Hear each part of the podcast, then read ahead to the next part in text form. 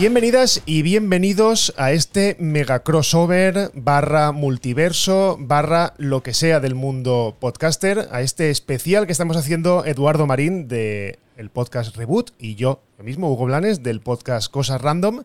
Buenas, eh, Eduardo. Hola Hugo, ¿cómo estás? Y hola a todos los que nos están escuchando que continúan con este especial que arrancó en el episodio anterior sobre la trilogía de Toby Maguire, o la trilogía de Sam Raimi, como le quieras decir. Hugo le dice la trilogía de Sam Raimi, yo le digo la trilogía de Toby. Hugo es más purista, se va directo al director. Así que estas la podríamos llamar las dos películas de Mark Webb, o prefieres decirle las de Andrew No me sale, en esta no me sale. Eh, Mark Webb es un director un poco random, así que aquí es la trilogía, o no, perdón, la duología, o las dos películas de Andrew Garfield las dos películas de Andrew Garfield que tocan en este, que esto que hemos bautizado como Camino a No Way Home, en, la, en el, este, este previa, esta previa que estamos haciendo, este repaso, este revisionado y comentando, por supuesto, todas lo que son las películas, primero las de Toby, ahora las de Andrew, y en el próximo episodio las de Holland antes de No Way Home, es decir, Homecoming y Far From Home. Y bueno, creo que podemos empezar por The Amazing Spider-Man 1 y en general lo que supuso este reboot. Ya hablábamos, reboot no el podcast, reboot de, la franquicia. Ya hablábamos en el episodio anterior de que después de que se estrenara Spider-Man 3 en el 2007, hubo una serie de años en la que se suponía que Spider-Man 4 con Tobey Maguire y con Sam Raimi iba a desarrollarse, iba a hacerse realidad y habían conversaciones no confirmadas de un Spider-Man 5 y de quizás algún spin-off con Felicia Hardy, con Black Cat, eh, que no la llegaron a presentar en su momento en las películas de Toby, pero lo iban a hacer en la cuarta. Cosa que Sam Raimi se peleó con Sony cuatro intentos después, porque fueron cuatro guiones que fracasaron, que no les gustaron ninguno. Se fue y decidieron hacer un reboot, decidieron recastear a todo el mundo y decidieron por segunda vez contarnos la historia de cómo el tío Ben muere, que tenías razón Hugo, me decías en el episodio anterior, yo tenía años sin ver Amazing Spider-Man. Eh, dura, más dura incluso más tiempo este preámbulo de Andrew Garfield convirtiéndose en Spider-Man o del Peter Parker de Andrew Garfield que el Peter Parker de Toby en Spider-Man, ¿no? Toda esta previa. Son como 40 minutos hasta que Toby, eh, perdón, Andrew se pone el traje de Spider-Man oficial por primera vez. Y me gustó, tengo sentimientos encontrados, me gusta, quiero hablar a nivel general primero que nada el carisma de Andrew Garfield como Spider-Man, no como Peter Parker, ojo, como Spider-Man es fantástico. Es fantástico la chispa. Si han jugado, por ejemplo, el juego de Spider-Man para PlayStation 4 y PlayStation 5, es esa chispa, es ese carisma, es esa, esa picardía que tiene, ¿no? De burlarse un poco de los enemigos con los que está luchando. Es de verdad que es un buen Peter Parker. Yo, me, ¿por qué estoy dando todo este, este discurso? ¿Por qué estoy dando toda esta charla? Porque me estoy arrepintiendo públicamente de todo el hate que le he tirado a Andrew Garfield como Peter Parker y como Spider-Man a lo largo de años, de muchos años. Porque yo era un purista que yo quería seguir viendo a Toby porque había crecido gran parte de mi adultez joven con Toby haciendo de Spider-Man. Entonces no quería este cambio. Pero la verdad es que la primera película es buena. ¿No te es muy buena. A mí la primera película me gusta mucho. Y antes de entrar, porque ha soltado un discurso estupendo de dos minutos, que yo digo, déjalo, déjalo que hable. Eh, yo quería apuntar una cosa, y es que hay una cosa que siempre me ha perturbado, y es que eh, sabemos que eh, Spider-Man 4 estuvo tres años, más o menos, o cuatro años, digamos, ahí, preparándose. ¿Por qué se hizo The Amazing Spider-Man? Yo tengo la teoría, y además lo he leído bastante, yo creo que Sony está obligada, o estaba entonces obligada cada X tiempo, a hacer una película de Spider-Man. Porque si no, eh, yo creo que hay una cláusula en su venta de derechos, la venta de derechos de Marvel a, Sony de Spider-Man y de sus enemigos. Eh, hay una cláusula en la que cada X tiempo tienen que hacer una película, si no los derechos automáticamente regresan a Marvel, en este caso a Marvel Studios. Mm. Y yo creo que The Amazing Spider-Man nació con prisas. Nació con las prisas de que tenemos que hacer algo, no nos sale la 4, tenemos que rebotear todo esto, le cambiamos el nombre y ponemos The Amazing Spider-Man, haciendo un claro guiño a los cómics. Y ahora que nos hemos sentado ya a hablar bien de, la primera, a mí la primera me gusta mucho. Y la volví a ver el otro día y me gustó más incluso de lo que me gustó entonces. Hablo de la primera, ¿eh? vamos a centrarnos solamente en la primera. Sí, por ahora vamos con Amazing Correcto. Andrew Garfield me parece un Peter Parker correcto, poco soso, un poco, un poco, digamos, perturbado. O sea, ya estaba un poco de moda eso de, presentarnos a los alter egos de los, de los superhéroes jodidos, ¿no? Ya lo había inaugurado Nolan con la trilogía del Caballero Oscuro, eh, era un Batman atormentado. Batman está atormentado siempre, quiero decir, le va en el, en el personaje. En el caso de Spider-Man, yo no lo veía tanto, lo veo un personaje más alegre, más, es más luz Spider-Man. Y en este caso, el Peter Parker de, de Andrew Garfield es un poco mm, demasiado, demasiado atormentado, demasiado triste. Sí, estoy de acuerdo. Y es una de las principales diferencias con el, con el Peter Parker, ojo, diferenciando Peter Parker de Spider-Man, con el Peter Parker de Tobey Maguire, que por más que él sea tonto, porque era medio tonto, o sea, su, su manera de interpretar el personaje era inocente, es un tonto, pero es un tonto alegre, es un tonto alegre. Pero es un tonto alegre por más cosas malas que le pasaran, porque vivía, bueno, ya lo comentamos en el episodio anterior, vivía en este episodio, en este edificio destruido con un casero que todo el tiempo le estaba cobrando. JJ Jameson básicamente abusaba de su talento tomando fotos muy buenas, curiosamente, de Spider-Man y le pagaba lo que quería, no lo contrataba, lo tenía freelanceando, lo tenía en negro ahí. y por más que sea era optimista, era buena gente. En cambio, el Peter de Toby es cierto que peca mucho de, perdón, el Peter de Andrew eh, es cierto que peca mucho de, trágico, ¿no? De trágico. Está este, este backstory, este trasfondo que le pusieron a los padres de, Peter Parker en esta película, me pareció, no sé si ha pasado en los cómics, no he leído tantos cómics de Spider-Man, o mejor dicho, he leído más o menos cómics de Spider-Man, pero hay tantos que no sé si podría abarcarlos en toda mi vida, tantos omnibus. Em, este trasfondo del padre científico perseguido que se muere de una manera misteriosa, estuvo bien que le dieran un, un, por qué los padres de Peter están ausentes.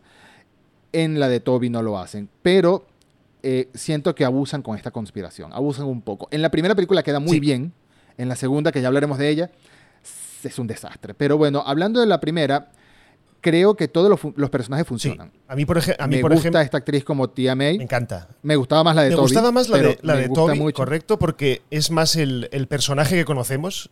Físicamente es más el personaje que conocemos, pero aquí Sally Field, la verdad es que eh, es que la queremos mucho. Es que Sally Field es la mamá de Forrest Gump. Sí, la queremos mucho. Exactamente. y ya está. Y luego, por otro lado, tenemos al tío Ben, que nos ponen al presidente Bartlett del ala oeste de la Casa Blanca, pues ya está. O sea, ya hay que quererlos. Claro. Hay que quererlos. Además, hay mucha, mucha semblanza entre los dos tíos Ben. Físicamente incluso se parecen bastante. Sí. Y además de carácter. me gusta, me gusta la. Exacto, de carácter, de carácter, eh, Martin Sheen se nota que tiene un poquito más de. Es un poquito más duro, ¿no? Con el sobrino. Es un poquito más. Bueno, vamos a hacer esto, bueno, vamos a hacer aquello. Y me gusta la personalidad que tiene. Y me gusta también que ese lado de la trilogía de Toby era un poco caricaturesco al extremo, ¿no? Pero estaba bien, respetaba el origen del personaje, que el tío Ben muriera de esa forma, muriera de una manera tan noble, intentando decirle al ladrón, ten una vida más bonita, no, sea, no, robes, eso es malo, ¿no? Este, en cambio, fue simple y llana mala suerte. Simple y llana mala suerte toparse otra vez con un ladrón, forcejear un poco con el ladrón y bueno, pasó lo que pasó. Ahora, mi personaje favorito de todas estas dos películas, aunque vamos a empezar por la primera, pero mi personaje favorito de las dos películas es Emma Stone como Gwen Stacy. Emma Stone como Gwen Stacy se roba el personaje. Es una Gwen Stacy mucho más, con mucha más, con la chispa que tenía en los dibujos animados, pero aún así más, aún así más. Tiene una personalidad muy dulce y a la vez eh, tajante, ¿no? Es un personaje que me encantó desde el principio. Y bueno, Emma Stone la tengo en muy alta estima por todas las películas que ha hecho desde, desde entonces, ¿no? Obviamente, excepto La La Land, que nunca he visto La La Land, no creo que vea La La Land, no me llevo bien con los musicales, lo confieso.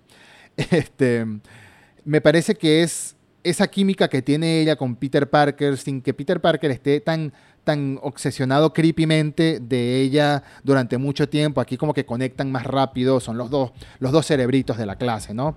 Está muy bien el hecho de que Flash Gordon, Flash, Gordon, Flash Thompson, Flash Gordon es otra persona completamente distinta. El hecho de que Flash Thompson también se, se ilusione con la idea de, de Spider-Man como tal me gusta cómo tratan a toda esta historia de trasfondo de, Peter. ¿Qué, piensas tú de todos sus compañeros y su clase y todos estos personajes secundarios? Yo la... lo veo muy creíble. Lo veo bastante más creíble que, el, lado de Toby Maguire. Aquí eh, me presentan, sí, vale, es, una, es marginado, es, es un cerebrito, ¿vale? Me gusta el, el- el papel de Cerebrito y me encanta la química que tiene con Emma Stone. O sea, lo que tú decías, la química con Emma Sí. Stone es acojonante. Está claro que Emma Stone está a un nivel por encima en cuanto a actriz de que cualquiera que salga en esa película, porque, bueno, Claro. es, es Emma Stone y ya empezaba a despuntar. Entonces se notaba que tenían los dos mucha química entre ellos porque eran pareja en la vida real y es que esas cosas parece que no, pero se nota mucho, o sea, esas miradas. A mí la parte creepy que dices tú, bueno, es el típico enamorado de la chica guapa de la clase que, bueno, en la época nueva de ahora, pues sí, te pongo de fondo de, pantalla. Me queda un poco raro, pero bueno, te, te lo, te lo compro. No, no, pero digo que no abusan de eso. Siento que en, el- en la de Toby con Mary Jane se abusaban un poquito de, bueno, te persigo y te miro desde lejos. Era un poco, uno lo ve Sí. bien, pero hoy en día quizás no se vea tan bien, a no. eso me refiero. Y luego, en el resto de gente de la, de la clase, el, eh, a mí el Flash Thompson que sale ahora es, es un poco. Es un bully más, más normal, más mundano. El, el- el Flash Thompson de Toby, Man- ey, de Toby, de Joe Manganiello era demasiado este- estereotipado. En este caso, lo veo como el Sí. típico bully de la clase, que de hecho al final de la película ya no es tan bully, se llevan bien. Entonces, eh, de hecho en los, en los cómics también Flash Thompson acaba siendo de la panda de, de la pandilla de, de Peter Parker. Bueno, yo no tengo nada en contra del, del- del reparto y de hecho gran parte de mi amor que le tengo a esta película es el reparto porque me funciona absolutamente todo. O sea, los protagonistas, Todo. los tíos y ahora hablaremos del doctor eh, Connors. Connors. Me- Kurt Connors. Connors me encanta. Me gustaba mucho. El actor de la trilogía de, de Maguire me gusta mucho. Ese actor me gusta. Sigo sin saber cómo se llama, pero me gusta mucho. Este me costó eh, verlo en un principio porque venía de ver eh, Notting Hill y es el que hace de compañero de piso de Hugh Grant en, en Notting Hill y es un guarro, es un Sí, tío claro. súper desagradable y me costaba verlo de serio, pero yo creo que hace un Doctor Connors muy, muy guay. Me gusta además ese rollo de que lo conectaran con su padre. Y no sé qué, Sí. qué opinas tú de- del Doctor Connors, sin meternos todavía en su alter ego, cómo presentan al Doctor Connors y cómo hacen que, en esta duología de películas, cómo hacen que Oscorp sea el centro de todo. Porque al final, Oscorp, la, Sí. la empresa de, de el anterior Duende Verde, que era este. Willem Norman Dafoe, Osborn, sí, Willem Willem Dafoe. Dafoe. Aquí no es Willem Dafoe, pero todo gira en torno a la empresa que, que ha creado él. Sí, sí. eh, la verdad, yo había conocido a este actor, no lo había visto mucho, eh, pero a Rizzy Fans, que se llama el actor, seguro, se- se- obviamente se pronuncia distinto, pero Rizzy Fans, que se llama el actor que hace de Kurt Connors, él lo conocí en una película muy absurda, que es Pequeño Nicky, de Adam Correcto. Sandler, en la que hace de hijo del- de Satanás. Bueno, él era, creo que uno de los hermanos, uno de los tíos, algo así. Creo que el hermano, porque si él era Pequeño Nicky, obviamente tenía que ser el hermano mayor. Entonces no me lo podía tomar muy en serio tampoco por ese papel, pero es muy buen actor, como suelen ser los actores ingleses, honestamente. Inglaterra da a luz a buenos actores y actrices que se destacan en lo suyo. El mismo Andrew Garfield, por más que en esta película actuaba muy como adolescente traumado, eh, a lo largo de los años hemos visto que ha hecho cosas fantásticas, Sí. ¿no? Y, por ejemplo, la de, la de la película está dirigida por Mel Gibson, de La Colina, de los militares, se me olvidó cómo se llama. Sí, igual. Ni un, ni un, ni un hombre atrás, Sí, algo ni un así. hombre atrás, Creo que se llamaban... sí. Sí, algo así, algo así. En fin, eh, son muy buenos actores. Y Kurt Connors, hablando de Kurt, no hablando del lagarto, se me hace... Me recuerda mucho a Willem Dafoe, al, al de verde de Willem Dafoe. ¿En qué sentido? En que se me hace un villano creíble. Y toma calcado del dibujo animado y de los cómics la motivación de Kurt, que es, bueno, recuperar su brazo, pero el, trauma y el dolor que se le ve, lo que llaman el, el... Te demuestran un poco que él tiene ese phantom pain que llaman, ¿no? Ese dolor fantasma de que sufren los veteranos de guerra o los que tienen accidentes, que pierden una parte de su cuerpo y sienten como si tuviera, todavía estuviera ahí. Lo vemos un poco mirándose en un espejo, en un reflejo, como si tuviera el otro brazo. Entonces, sientes esa motivación. Y la conexión con el padre de Peter me pareció una manera inteligente, de verdad, de que conectaran Peter y él rápido, más allá de porque es muy inteligente, ¿no? Él es, él es un cerebrito, no, aquí hay un pasado, aquí hay un trasfondo, y de hecho Peter termina, como siempre es un, una- un chico muy inteligente, termina de solucionar una fórmula que su padre había como dejado a medias, o al menos él creía que la había dejado a medias, ya en la 2 nos dicen que no es así, pero bueno, vamos a tomar la Sí. 1 como una película aparte por ahora. Él termina de, de- de crear esa fórmula, de crear esa ecuación, y se la lleva al doctor. Y bueno, me parece que la historia de origen em, de, de Spider-Man y de Kurt Connors como el lagarto en esta película es bastante creíble, en lo que cabe ser creíble una película de superhéroes. Y que todo, me gusta, eso que tú destacas, me gusta que todo sea, el epicentro de todo sea Oscorp, como esta mega corporación turbia, que hace cosas militares, que hace cosas químicas, que no sabes muy bien qué hace, pero hace muchas cosas. Y Norman Osborn me encanta que sea una sombra, ¿no? Que sea algo que está ahí. Y que si tú conoces a los cómics, y que si tú conoces los dibujos animados, si tú conoces las películas anteriores, sabes que hay un Norman Osborn y estás como pensando, pero ¿dónde está? ¿Pero dónde solo está? solo, sabes que es un, solo sabes que es un tío que está enfermo. En esta película sabes que es una persona que está enferma que se va a beneficiar de los, por eso está subvencionándolo, se va a beneficiar de los avances del, doctor, del doctor Connors, pero no sabes quién es. Además, me gusta, yo no sé qué opinas, pero a mí creo que los malos en las películas, ¿eh? los malos que más me han gustado son aquellos que no son malos per se. O sea, tanto el doctor Octopus como Willem Dafoe, bueno, el Duende Verde, son, y este, son malos, pero a la vez tampoco son malos. O sea, tienen como ese equilibrio, ese Dr. Jekyll y Mr. Hyde de que soy malo, no soy malo, Venom, incluso Venom, eh, el nuevo Venom, no siempre es malo. Entonces tiene ese, ese atractivo del malo que no es malo porque sí, no, es un malo trabajado y que deja de ser malo eventualmente, vuelve a ser malo otra vez. No sé, eh, es, yo creo que es la riqueza de lo que hacen los buenos malos de Spider-Man en concreto, y en este caso el doctor eh, Car Connors igual. O sea, es una persona que está, como dices tú, muy atormentada porque le falta un brazo, necesita investigar con reptiles, porque además tiene todo el sentido del mundo. Me encanta porque todos le hemos o hemos visto cortarle la, cola a una lagartija y si has guardado esa lagartija durante tiempo, ves que es capaz de regenerar. El, que no es como Piccolo, el de, el de, el de, el de Dragon Ball, que también saca los brazos, pero en ese sentido tiene mucha lógica eso de que los reptiles son capaces de medio regenerar algún miembro y está guay que, sea esa investigación genética en este caso. Y volvemos a lo mismo, a modificar elementos o cosas genéticamente y volvemos a tener a la araña genéticamente modificada dentro de una habitación muy chula. A mí la estética de esta película me gusta mucho, me gusta mucho el tratamiento de la imagen, me gustan los colores, me gusta este tono como azulado en, todos los, en todas las tomas, sobre todo dentro de Oscorp. Y me he ido, me he ido un poco, pero... pero sí, me gusta... En general, me gusta bastante esta película. Venga, seguimos. En general es una, en general es una película buena, redonda, a mi parecer. Todos los personajes me parece que funcionan. Le quitaría un poco de drama a Peter y su trauma, pero bueno, es, es como que el punto, la espinita en el zapato, por así decirlo el clavito que se metió en el zapato, porque de resto Gwen Stacy lo hace sí, La relación, la relación con su padre, correcto, iba a decirte, la relación con su padre es muy importante dentro de la película como la persona que rechaza a la persona, rechaza al novio de su hija y al final claro. resulta que es, es el que te va a salvar de todo, el que va a salvar la... Yo creo además, otra cosa, hablando fuera de los personajes ya, yo creo que aquí cogen lo bueno que hicieron en la trilogía anterior y lo potencian muchísimo más, porque visualmente, estaba hablando antes de los colores, pero ¿Cómo te quedas cuando los balanceos en los edificios? Por el amor de Dios. O sea, es que es increíble. Además, con una toma nueva que no habíamos visto nunca, que era en primera persona. Es, para volverse locos. O sea, es que juega además con las cámaras lentas. Yo no sé si es que Sony patrocinó mucho más las cámaras ultra mega guay de grabar cine con Sony. Pero está, está clarísimo que aquí sacan muchísimo rendimiento al tema de, lo dinámico que es Spider-Man en sus movimientos. Y es, por momentos, es un videojuego eh, total.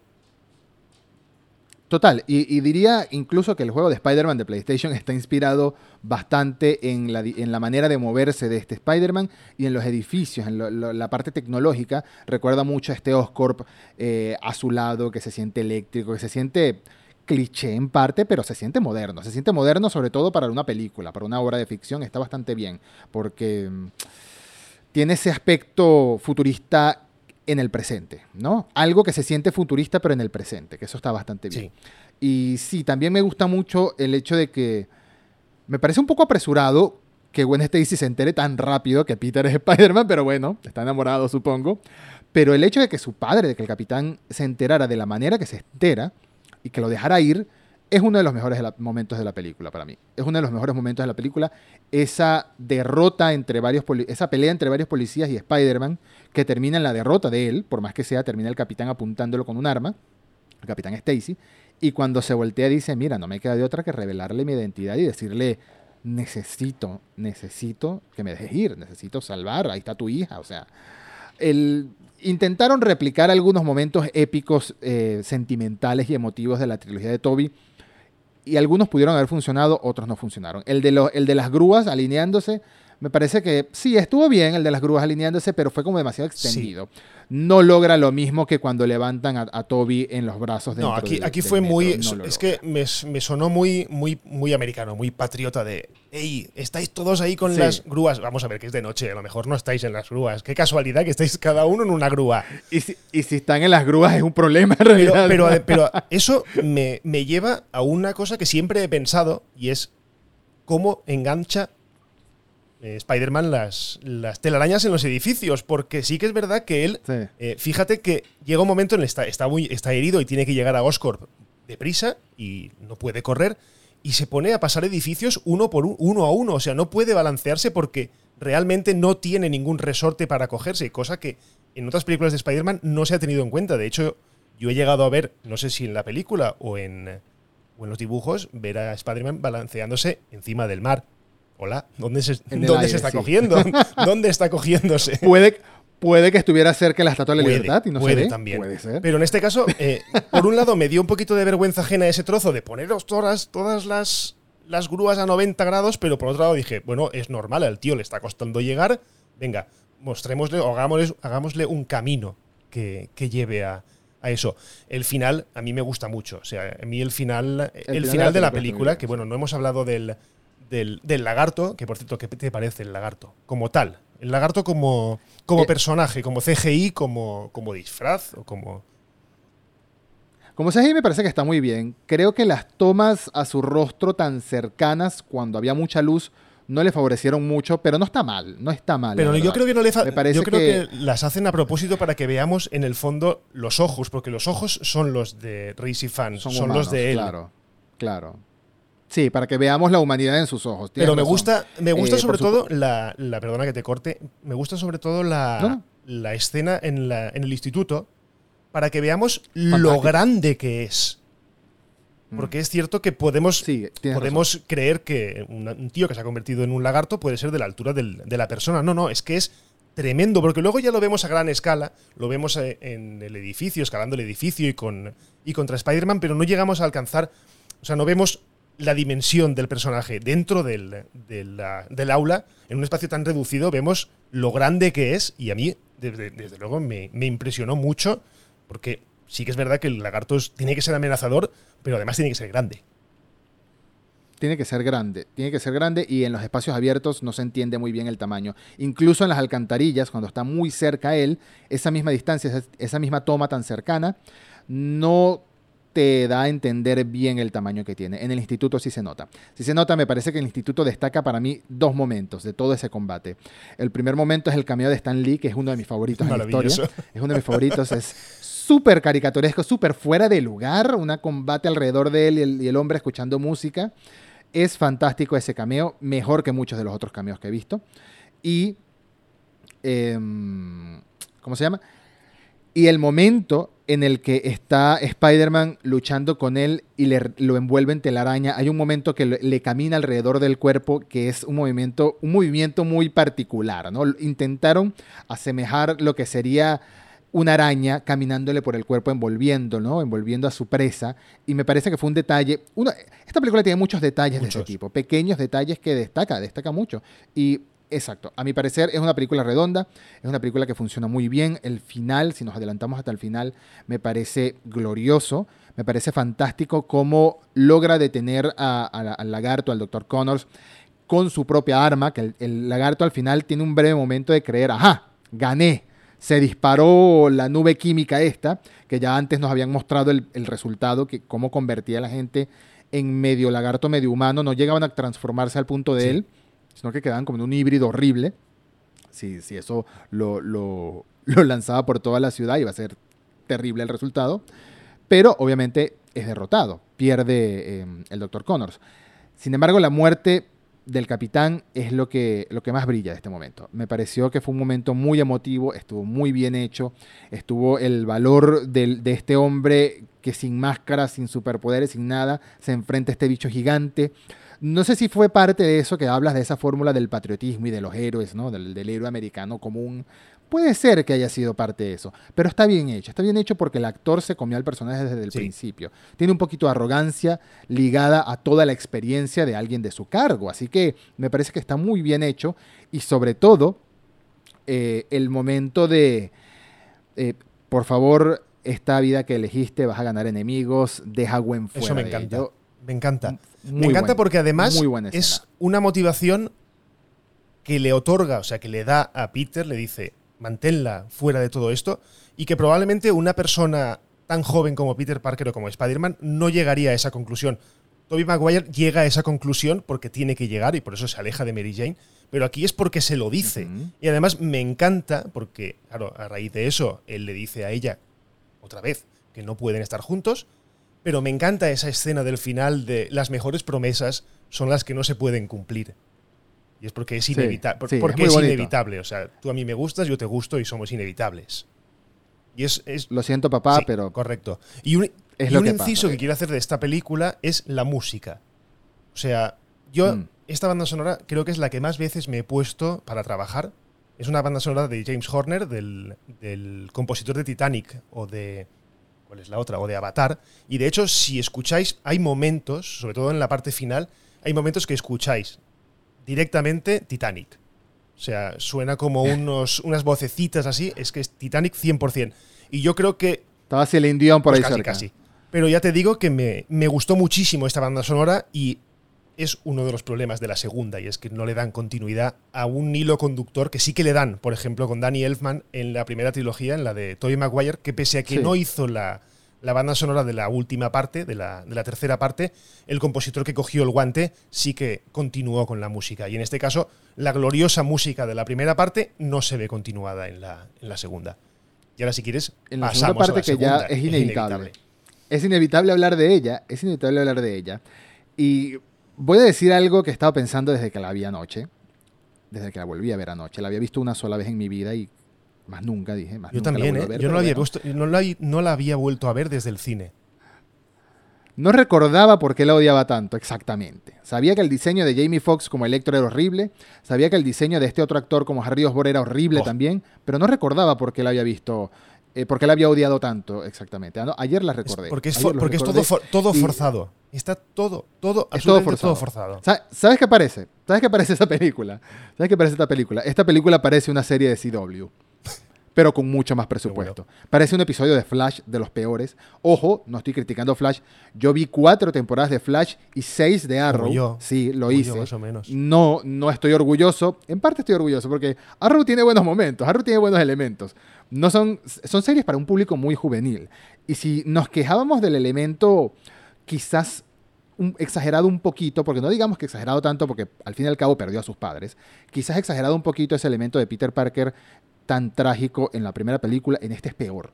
Este, este hombre llora por todo, este es todo el momento, parece Dawson's Creek en un momento, es que le exageran al máximo este punto trágico. No sé si era una tendencia, no sé si era una moda, no sé si estaba siguiendo los pasos de alguna película exitosa del momento. No me puse a averiguar, pero quizás iba por ahí el estilo. Vamos a ver, amar- amargar, a los director- héroes ha sido una tendencia últimamente a todos. A Superman, a Batman, que ya estaba amargado de por sí. Todos están amargados. Pero es que esto no, esto no es tanto amargado, es como pataleta de niño. Es pataleta de niño malcriado, llorando todo el tiempo. Es, es, es, es emo. Es emo, pero no el mismo emo No. de Peter Parker de Tobey Maguire. Es otro Es estilo un de emo de, de Andrew. Garfield que de momento, o, o durante esa época, se olvidó de ser actor. Yo creo, ¿eh? Yo creo que se lo olvidó. Sí, directamente, porque es que no recuerdo que lo haga, o sea, es que lo hace muy mal. Pero yo creo que es que no había, yo creo que no había historia ahí. Yo creo que improvisaron muchísimo con todo y empezando por el villano, que el villano es que no puedo, no puedo con el villano. Y mira que Jamie Foxx me gusta, me gusta como actor. Y cuando dijeron Jamie Foxx va a ser Electro, es negro, ¿y qué? Ya, ya estábamos en esa época en la, en la necesaria inclusión de, de todo el mundo. Y a mí, precisamente que fuese negro, fue, era el, mejor, el peor o el menor de los problemas. El peor, lo peor de todo fue que el personaje era una mierda. Que el, lo el- el problema no es que era negro, el problema es que era azul. Correcto. Ese era el problema. Bueno, eso por supuesto. O sea, Él mismo si lo reconoce. puri- si nos ponemos que puristas, es claro, si nos ponemos puristas, eh, no. Cualquiera que piense en Electro piensa en verde y en amarillo. No piensa en azul. Es que nos hemos ido al otro lado de la gama cromática. Pero, pero la electricidad es azul, y así como pasa en todos los autos eléctricos que salían antes de los Tesla, que tenían que tener rayitas azules, porque si no, no era eléctrico. Si no tenía detallitos en azul la pintura, no Ahora era eléctrico. pa- El auto sigue pasando. automáticamente pasaba a ser a Sigue gasolina. pasando eso. Sí. Sigue pasando eso en muchas marcas. Em, pero el problema es que se repite un problema que en, en- en Spider-Man 3 de Tobey Maguire, cuando la película tiene un solo villano, funciona muy bien. Cuando la película intenta hacer muchas cosas al mismo tiempo, funciona mal. Y aquí, en, en The Amazing Spider-Man 2, sí, tenemos dos villanos, pero al mismo tiempo tenemos Sí, más. porque empieza, Porque al principio la película. nos presentan, al principio nos presentan quizás el papel que más le avergüenza en su carrera a un actor tan grande como es Paul Giamatti. Nos presentan al principio y al final a la peor versión que se ha hecho en diseño estético, incluso de Rhino en la historia de Spider-Man. Porque mira que- eso no se ha visto mira en que Rhino- eso no se ha visto en juegos. Rhino en ya es un personaje de por sí ridículo. O sea, tienes que entrar mucho en el cómic para creerte a ese personaje, Claro. igual que, por ejemplo, a, a este, lo mencionaste el otro día, a Escorpión. Scorpion. Sí, sigue pareciéndome un villano. Es que, ¿sabes qué pasa? Yo tengo un problema. Yo tengo un problema en que odio, por ejemplo, en Flash pasa mucho, que es que ¿por qué todos los malos de Flash tienen que ser speedsters? O sea, tienen que ser velocistas. Por favor. O sea, Porque todos los malos de Arrow son arqueros. Correcto, correcto. Entonces, ¿por qué todos los malos de Spider-Man tienen que ser bichos? No, Spider-Man tiene una riqueza de malos bastante más grande como para tener que recurrir a. Mm. ¿Cuál es el antagonista de una araña? El escorpión. Venga, va, venga, no pasa nada. Pero en el caso de Rhino tienes que creerte mucho a una persona. Es como Jaggernaut, pero bueno, Jaggernaut es un, es un mutante y te puedes creer que sea así de grandote. Pero en el. No es un mutante, ojo. eh, no, no. Él le da sus poderes una gema mágica. Eso, eso, en, qué, ¿Eso en qué película? Eh, no sé si en las películas, Sí. estoy hablando de la serie animada Ah, y sí, de los pues no me- pues en las no me películas, acuerdo. En las películas, No cierto. Sí, sí, sí, era una serie animada. Él era, él era un firifiri flaquito, uno- una persona muy delgadita y, y sin nada de fuerza física, que se sintió humillado toda la vida por su medio hermano Charles Javier, y de repente se hizo arqueólogo o cayó por alguna razón en una tumba de estas egipcias, encontró esta piedra, recitó las palabras Y mágicas Shazam, y pum, se puso gigante. Y Shazam, mientras la piedra esté en su poder, que no tiene que estar encima de él, puede estar por ahí. Mientras alguien no tome la piedra, no deja Bueno, de pero ser Rhino para mí es uno de esos villanos que son malos y ya está. Y en este caso es que es, ri- es que es ridículo. Es que es ridículo.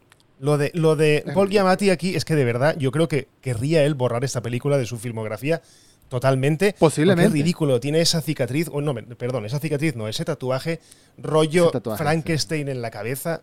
Uf, es que no, no, no, no. no. Es, horrible, es horrible. La, la risa caricaturesca. Yo creo que, yo creo que justamente eso fue lo que intentaron hacer. Intentaron hacer algo más caricaturesco en ese sentido. En el lado de Spider-Man, más caricaturesco. En el lado de Peter Parker, más adolescente eh, Dawson's Creek. Es una fórmula que no sé quién eligió, pero no funciona. Sin embargo, no voy, a, no voy a tirarle pura porquería a esta película que voy a seguir haciendo ahorita que hablemos de Jamie Foxx con esta versión espantosa de Max Dillon slash Electro y de este Harry Osborn terrible. Harry Osborn que odia a Spider-Man en cinco minutos. Totalmente. No necesitó más que cinco nada. minutos para pasar de lo amo a lo odio. No sé por qué. Y Electro también. Pero bueno, digamos que Electro con sus problemas de personalidad y de autoestima, digamos que podría ser un poquito más justificable. Ese aspecto de Electro, el resto no. Sin embargo, lo único bueno de esta película, vuelve a ser Gwen Stacy. Mm. Vuelve a ser Gwen Stacy. No, no tengo ningún crush con Emma Stone, no lo tengo. Sencillamente, Gwen Stacy es el personaje que tiene el mejor arco de la película. El mejor arco de la película. Es un arco desde un principio que arranca siendo la estrella de su clase, pasa por la ruptura con Peter, porque Peter de repente se acordó, le, le dio, eh, de repente se acordó de la promesa que le hizo su padre, le empezó a aparecer el fantasma por ahí. Pero el mismo, la misma ilusión de ese fantasma fue un gran detalle para, el- para el arco de Gwen, para el arco de Gwen y su final, ¿no? El hecho de que se fuera a ir a Inglaterra a estudiar, todo ese lado trágico. Gwen es un personaje trágico en la segunda película, que no te das cuenta que es un personaje trágico hasta que pasa lo inevitable. Y la muerte, y la muerte de Gwen Stacy, me pareció... Si esto venía pareciendo una película adolescente CW, Dawson's Creek, esta muerte fue Tan horrible. cruel. me- A mí me parece una tan muerte cruel, horrible. me pareció tan Cruel. cruel, porque además es el, no, Es que dura. el pum. El pum El, rebote. ese del el rebote que- oh, dije, de verdad, no puede Yo- ser. Lo, lo retrocedí dos veces a ver si de verdad estaba escuchando un Sí, sí. En el piso de la cabeza de la mujer. Y, y es, lo Sí, sí, sí, se, es se da un coco tremendo. Es durísimo que después de unos. Sí, sí, que después de unos segundos empieza a salir una gotita de sangre por la nariz cuando te- la película te está diciendo, amigo, no está dormida, amigo, no está Está inconsciente. muerta. Hasta aquí está llegó. muerta. Hasta aquí llegó Gwen. Pero es que tenía. pero Es es que, un detalle Y además maravilloso porque tenía que pasar. O sea, es un Mm. hecho trágico que le pasa a Peter Parker en su vida y que le marca para siempre. Que se le muere la novia, Claro. su primera novia, se le muere en las manos directamente. Y a mí, ese- a mí, a mí que se muriese, yo me recuerdo que cuando con la gente que fui al cine no lo sabían. O sea, no, no sabían que Gwen Stacy se moría. Yo no sabía si pasaría en esta o en una hipotética tercera parte, pero cuando se murió me dijeron, Sí. "Ah, ¿te lo esperabas? Yo digo, hombre, yo sé que se muere. pero no sabía que se iba a morir en esta, pero me lo imaginaba porque creo que además en el tráiler sale una imagen de ella cayendo. Creo que hay, una, hay un Mm. frame de ella cayendo y es prácticamente calcado al de los cómics. Ella cae dentro de una torre o algo así. Entonces, ya más o menos se sabía. Es que, es que la escena, la escena es fantástica desde su inicio, ¿no? Toda la pelea con el duende verde horrible este, que termina en ella cayendo, que termina en Peter Spider-Man arrojándose, todo en cámara lenta, como que tú al principio empiezas a esperar que, bueno, va a disparar un- una telaraña y la va a agarrar y, ya, pues eso esto lo ha hecho Spider-Man un millón de veces. Ha evitado que autos caigan en el, en el Claro, río. la, en esa la misma- agarra, en ese pero no tiene dónde agarrarse él. Y ahí está el problema. Y ahí está el problema, y por eso es que la agarra justo uno, un- Nada, Unos nada. Es que es tan, es tan injusta. Es que es súper injusta. Es inju- injusta, La palabra es injusta. es injusta. Pero bueno, Pero si, volvemos, si volvemos atrás, si volvemos atrás, el personaje de Jamie Foxx, eh, las motivaciones me parecen bien. Es un negado, es un, es un desgraciado, es el último mono dentro de Oscorp. Me parece bien cómo Sí. se transforma. Es un poco. Es un poco Joker de Tim Burton, quiero decir. Es un, Un poco lo ves viendo, sí. o sea, llega, llega a esa escena y ya sabes, viendo ese tanque de, de anguilas, que se va a caer dentro, lo sabes, demasiado. Aún así, bien, me parece bien. Luego, a partir de ahí llega el desastre. Llega el desastre de la estética. No me gusta nada, no me gusta eso de que se materialice y no se materialice. Y luego yo no sé qué opinas, pero yo hay momentos que lo veo. Doctor Manhattan. Correcto, es Doctor Manhattan, pero con calzoncillos. Porque además no me acordaba, no me acordaba de que, porque la había visto en el cine y ya está. Yo digo, a que sale con la polla fuera igual que el Doctor Manhattan, pero no. Mágicamente se le crean unos calzoncillos, así un culote así apretado. Pero yo no sé si lo notaste, pero yo por momentos vi que era un, un malo súper poderoso y de repente deja de serlo. O sea, porque hay momentos que se carga a la gente con solo mirarlo, pero con Spider-Man no. Con Spider-Man está No manejan bien la escala No. de sus poderes. No. Exactamente. No manejan bien la escala de sus poderes y se supone que la batalla final contra él era en su zona de Correcto. confort, era en medio de una central, central de energía infinita. Exacto. Y no manejan bien la escala de sus poderes. No. Son parte, es parte de los fallos de la película con los villanos, que son lo y además, peor de la ¿sabes qué pasa? Que no es- el personaje del Duende Sí. Verde, aparte de. Bueno, el personaje del Duende Verde, o sea, de Harry Osborn, es un poco metido con calzador porque lo meten directamente cuando muere el, el personaje de Norman, que muere al principio de la película. Y lejos de, de parecer ya un malo de principio, nos lo muestran como el mejor amigo de Peter, no sabemos cuándo. Porque de la sí, nada. porque es, es un poco raro, porque si tú has ido a colegios de pago y este no, eres, de repente eres amigo de la infancia, también conoces a Gwen, es un poco raro, ahí tienes que creértelo, tienes que ser una persona muy creyente en Sí. Spider-Man. Pero la evolución de él es tan rápida como absurda. O sea, tengo, Sí, tengo la misma enfermedad que mi padre, eh, mira a ver si me consigues sangre de Spider-Man, no, yo no quiero, eh, vamos a ver, ya lo odio. Y me, inyec- me Ya lo inyecto yo lo que se ha inyectado eh, mi padre, y a, ver, y a ver qué pasa. Hubiese funcionado mucho mejor, muchísimo mejor, si hubiesen marcado toda esta relación, todo este camino de odio del personaje para una próxima película y no para la Corrieron demasiado. No me podías presentar a un personaje, decirme que son mejores amigos solo porque se conocieron hasta los 11, 12 años, porque le dice a, a Norman en algún momento, es que tú me enviaste a un internado a los 11 años, ah, para protegerte, para educarte y tal. Entonces quiere decir que tienen como 9 años sin verse, Peter y él. Eh, bueno, yo, yo tengo cariño con algunos amigos que tuve en la infancia, si me los encuentro por ahí, puede que nos tomemos Pero no he llegado a ese algo, pero- nivel de amistad. pero no llega a ese nivel de, de hermandad, ¿no? Em, y es que no es creíble, es que no es creíble. Y yo no espero que una... la conclusión es que yo no espero que una película de superhéroes sea creíble, pero sí espero que sea lógica en su propio mundo. Coherente, ¿no? coherente. En sus propias reglas. Coherente en sus propias reglas. Y aquí no lo es. Aquí no lo es con eh, los poderes de Electro, aquí no lo es con Harry, que se convierte en este duende verde misteriosamente, y casualmente en el sótano de Oscorp están cosas para hacer todos los seis siniestros. ¿no? Sí. Porque esa es, Eh, esa es la escena. esa es la otra. ni siquiera es una escena postcrédito, es la escena final. Es una escena Mm. al final que aún queda otra cosa. O sea que te das una vuelta por ahí, ves unos bracitos de Doctor Octopus, ves el esto de Rhino, ves el. Creo que es el de Escorpión también, ¿no? Y luego el suyo. El que, el- Yo, yo, identifiqué, yo identifiqué dos, nada más, cuando iban caminando rapidito con este señor que se quería quedar con su compañía, que creo que era lo único creíble de Harry Osborn, que lo querían echar. Es porque tiene, tiene 19 Correcto. años, por Dios. Eh, y que, y que Por ojo, favor, y que sea, está Felicia. Aquí sí que está Felicia. El otro día me, me columpié. Sí que está Felicia Harvey. sí. Que no dicen, no dicen Sí, señor, con dicen Fel- Felicia, simplemente. Dicen Felicia, con Felicity, Felicity Sí, Jones, sí, la de Rogue One. ella, La de. la de sí. Rogue One. Gran actriz, muy desaprovechada en esta película, quizás, Quizás. en una próxima hubiese hecho de Black Cat, nunca lo Hombre, sabremos. estaba, cla- estaba claro película- que iba a ser la siguiente película Los Seis Siniestros. Estaba. Estaba clarísimo. Estaba clarísimo. y por eso es que se habla buitre. tanto ahora entrando en territorio Holland diciendo de la deuda. Sí. ¿Mm? Estabas diciendo que, que otro traje, el del buitre, sale en esa, en esa toma. Ah, no lo vi.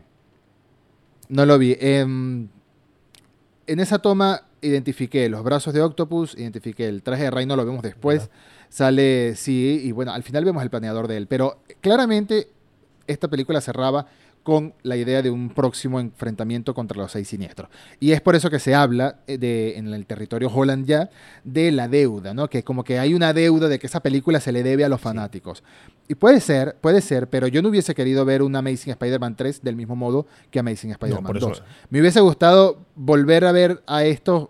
Me hubiese gustado una película de redención. Sí, posiblemente me hubiese gustado una película de redención. Pero así no Y funciona. es que además, Hollywood. si tienes dos no malos, usa, los dos a, la- usa a los dos a la vez. Quiero decir, no te esperes, porque es que además aquí es muy descarado. O sea, se esperan a cargarse a Jamie Foxx para que salga el otro. Y además es automático. Sale automáticamente cuando muere uno, aparece el otro y dices, pero vamos a ver, ¿qué es esto? Además, con una estética muy grotesca, muy fea, muy, muy, es que muy mal. Sí, sí, el, el. Duende Verde es una auténtica mierda en esta película y preferiríamos que no existiese. Pero bueno, es el que mata. Me encanta que usa, usa una bomba de calabaza y nunca, expli- nunca explica de Nada, dónde nada, no nada. Pues supongo que está en el sótano. El sótano de Oscorp hay de todo, mira. El sótano de Oscorp está hasta el batimóvil, allá abajo. Lo que haga falta está en el sótano de Oscorp. Te quería hacer la misma pregunta que te hice la vez pasada con respecto a Peter Parker de Tobey Maguire. Ahora te pregunto, ¿qué crees tú que si llegase a salir, de nuevo, al momento de grabar este episodio, ninguno de los dos ha visto No Way Home, si llegase a salir el Peter Parker de Andrew Garfield en No Way Home, como se supone que se espera según rumores e información no oficial, ¿qué papel crees tú que cumpliría este Peter Parker en la relación de los Spider-Mans? A ver, ya dije el otro día que el Tobey Maguire va a ser el atormentado, va a ser el, el triste. Sí. Yo creo, yo Sí. creo que este es el experimentado. Yo creo que el de Tobey Maguire va a ser el Spider-Man que hace mucho tiempo que no ejerce. Y este es el que está en activo en, en su universo. Este es el que se ha sobrepuesto a la muerte de Gwen Stacy. El que ya no calza, espero que no calce zapatos de claqué. Pero, porque no hemos hablado del traje, pero el traje de este hay que darle un repaso. El traje está La, bien. la cara, los ojos. Los ojos de este Spider-Man me gustan mucho. Son los de son los de. Ultimate, son los ojos grandes, exagerados, pero los zapatitos de claqué no me gustan nada, que de hecho se parece mucho al, al traje de lo que dices tú, al traje del juego de la, de la PlayStation. Creo que también tiene los zapatos Sí. de, ese, de ese tipo. Así que yo creo que el Spider-Man de, de Garfield, si es que sale, yo creo que va a ser el Spider-Man más eh, trabajado, el que más tiempo ti- lleva trabajando en esto. Creo, ¿eh? Creo. Sí. El, punto, el que va a poner el punto Sí. de la experiencia. El otro va a poner el punto del tormento, el punto del no sigas por este camino porque vas a acabar mal. Y este va a ser el de te puedes sobreponer a todo. Porque a mí se me ha muerto una novia Estoy- y ahora es- tengo una Mary Jane que no la conocéis nadie, pero que está en el otro universo y está muy buena. Estoy de acuerdo. Mira, no, no, no- es que no puedo añadir nada a esto, a esto que dices porque es exactamente lo que yo pienso. Que el Peter Parker que termina bien, entre comillas, en su trilogía, que es Tobey Maguire, termina junto a Mary Jane, él es el que la pasó peor desde ese momento hasta ahora, hasta el momento que lo encontremos, si es que lo encontramos, repito, en el universo de Tom Holland. En cambio, el Andrew Garfield que vemos que termina con Gwen Stacy muerta y pasan meses y al final se enfrenta a esta cosa horrible que dice ese Rino, pero no es Rino, en mi cabeza no lo es, es solo un Oh. imitador, em, ya es optimista al final, o sea, ya está recuperando el... esa escena con el niño también funciona muy bien. Sí, y ¿no? el, y el Con humor, y el le humor, dice, "Bien, le niño". vuelve el humor, le vuelve el, el querer hacerle vuelve- bromas. el, el optimismo y le dice, bien niño, gracias por resistir aquí en mi nombre, ahora lo tomo yo, ve con tu mamá. Está muy bien, entonces él puede funcionar como, como, este, como este Peter Parker optimista que dices, optimista con experiencia y como la voz de la sabiduría. Sin embargo, estamos ante una película, ¿no? Ante una película que estoy seguro que los tres no sobreviven. Alguno va a morir. Alguno va a morir. Alguno de esos tres Spider-Man va a morir. Yo creo que, yo creo que Aquí va a estamos ser, entrando yo creo en que ser, bola de cristal. Yo creo que va a ser Andrew Garfield el que se muere. Porque a- a- Yo creo que va a ser Andrew Garfield también porque va a ser la lección para que Toby se ponga sí, las pilas y y deje de sí, ser y atormentado. además va a decir, eh, en, su, en su yo interior va a decir, Sony, me has llamado para esto, te he hecho el favor, no me vuelvas a llamar más. No, Sí, no ya, quiero ya, volver a ser. Spider-Man porque yo tengo vida aparte de Spider-Man. Toby no, pero yo sí. Gra- Gracias, gracias por el cheque de 5 Correcto. millones. Me sirve, pero ya, hasta aquí llegue. Sí, yo creo que va a morir eh, Andrew. Aquí estamos de nuevo entrando en territorio completamente bola de cristal. Van a estar los tres Spider-Man. Toby es el atormentado que no va a querer ni luchar, pero después de la muerte de Andrew, Toby se va a poner las pilas y va a ayudar a Tom Holland, va a ser como su medio mentor ahí, más o menos como en Into the Spider-Verse, pero en Into the Spider-Verse las cosas suceden en otro orden, ¿no? Es el Peter Parker del universo de Miles Morales el que muere y viene este Toby, este, este no Toby, este, este Peter B. Parker, Peter Toby Parker, atormentado, a ser el, el, el nuevo Por mentor. cierto, el espero, que espero que Toby. Maguire tenga barriga. Ojalá. Ojalá. Puede ser. Puede Ah, Si ser. está retirado. He visto fotos recientes de él y le he visto barriga. Bebe cerveza y come pizza si está retirado. O sea que es Sí, por supuesto. Y sigue viviendo en el mismo apartamentico de los rusos. Que por cierto, una de las cosas que no hemos mencionado y que es algo que le falta a The Amazing Spider-Man a las dos es que no sale J. Jonah Jameson, no sale nada del, del periódico. Solamente menciona él brevemente cuando su tía le dice que va a buscar trabajo de no sé qué. Le dice, no, pues venderé más fotos al Daily Bugle, pero no Sí, sale para nada. Y eso yo creo que es un problema de la, de la película. Creo que eso sí, sí. Lo que pasa es que también eh, estamos viendo a un Peter que apenas se acaba de grabar del, de, de graduar del bachillerato, ¿no? De la secundaria. Puede ser que eso fuera en una siguiente película en la que ya es un adulto buscando Puede ser. trabajo, independizándose, etcétera. Pero hizo falta esa interacción con un JJ Mm. Jameson. De todas formas, eso nos permitió no ver a otro, J, a otro JJ Jameson y en nuestro, en realidad, el único JJ Jameson es J.K. Simmons. es J.K. Simmons, correcto, ¿no? correcto. JJ Simmons. Y por cierto, una cosa Mira, que quiero decir, sí. eh, esto no quiero que se acabe el episodio sin decirlo, es que Hans Zimmer debería pedir perdón de aquí hasta que se muera por esta película. Primero por hacer una película, una banda sonora tan mala, porque lo que he dicho antes, no recoge el testigo de, de James Horner, vale que James Horner es mucho más melódico, pero asociarse con ese cáncer para las bandas sonoras que es Yankee XL, creo que se llama, que además le puso, le puso música, creo que fue también a la de Batman, A a. Batman v Superman, y creo Sí, que además sí, sí, a de las Batman, dos claro. de Deadpool, ese hombre no sabe hacer música. Y aquí se nota. O sea, la película esta tiene una banda sonora horrorosa que no acompaña para nada y que te saca totalmente de la película. He dicho, he dicho. Sí. He dicho.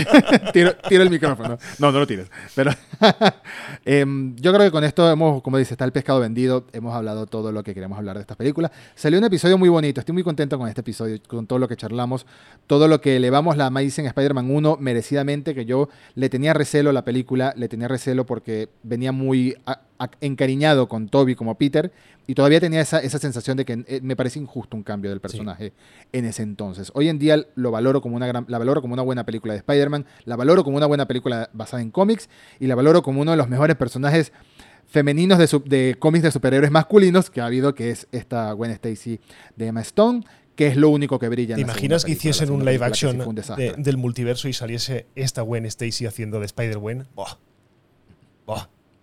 Eso sería Mira, maravilloso. no le demos idea, no le demos idea a Sony. Si Sony tuviera su propio Disney Plus, créeme que lo hicieran. Pero como no lo tiene, como no lo tiene, no creo que lo hagan.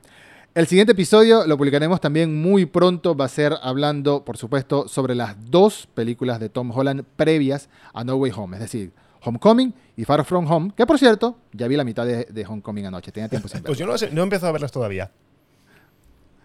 Pues nos queda esa tarea y nos vemos en el próximo episodio, Hugo. Un abrazo, estoy encantado de este Spider-Verso, podcast verso que estamos haciendo para hablar de Igualmente, nos vemos en el próximo episodio a ver si despellejamos o no a Tom Holland. sí, quedará, quedará la duda hasta entonces. Un abrazo. Un abrazo a todos los que nos escuchen.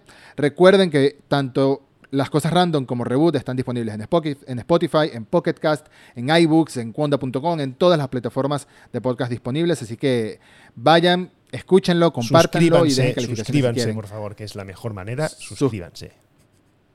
Exactamente. Un abrazo y hasta la próxima. Un abrazo, adiós.